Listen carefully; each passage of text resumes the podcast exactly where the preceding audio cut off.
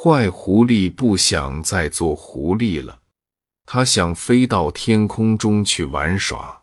他拿了九百九十九颗糖果去换换魔法巫婆的魔法。他请求魔法巫婆把它变成一只气球。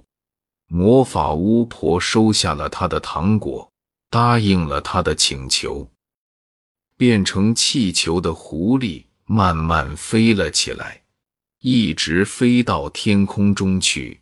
他看见一个孩子。正在开心的吃着冰淇淋。坏狐狸最讨厌的就是幸福的笑容。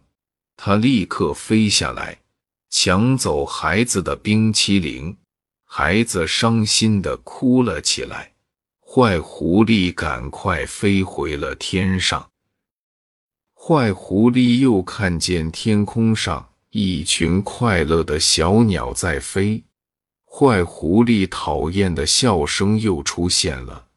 坏狐狸把自己身子下面的绳子缠在小鸟的腿上，害得小鸟绊倒，差点摔到地上。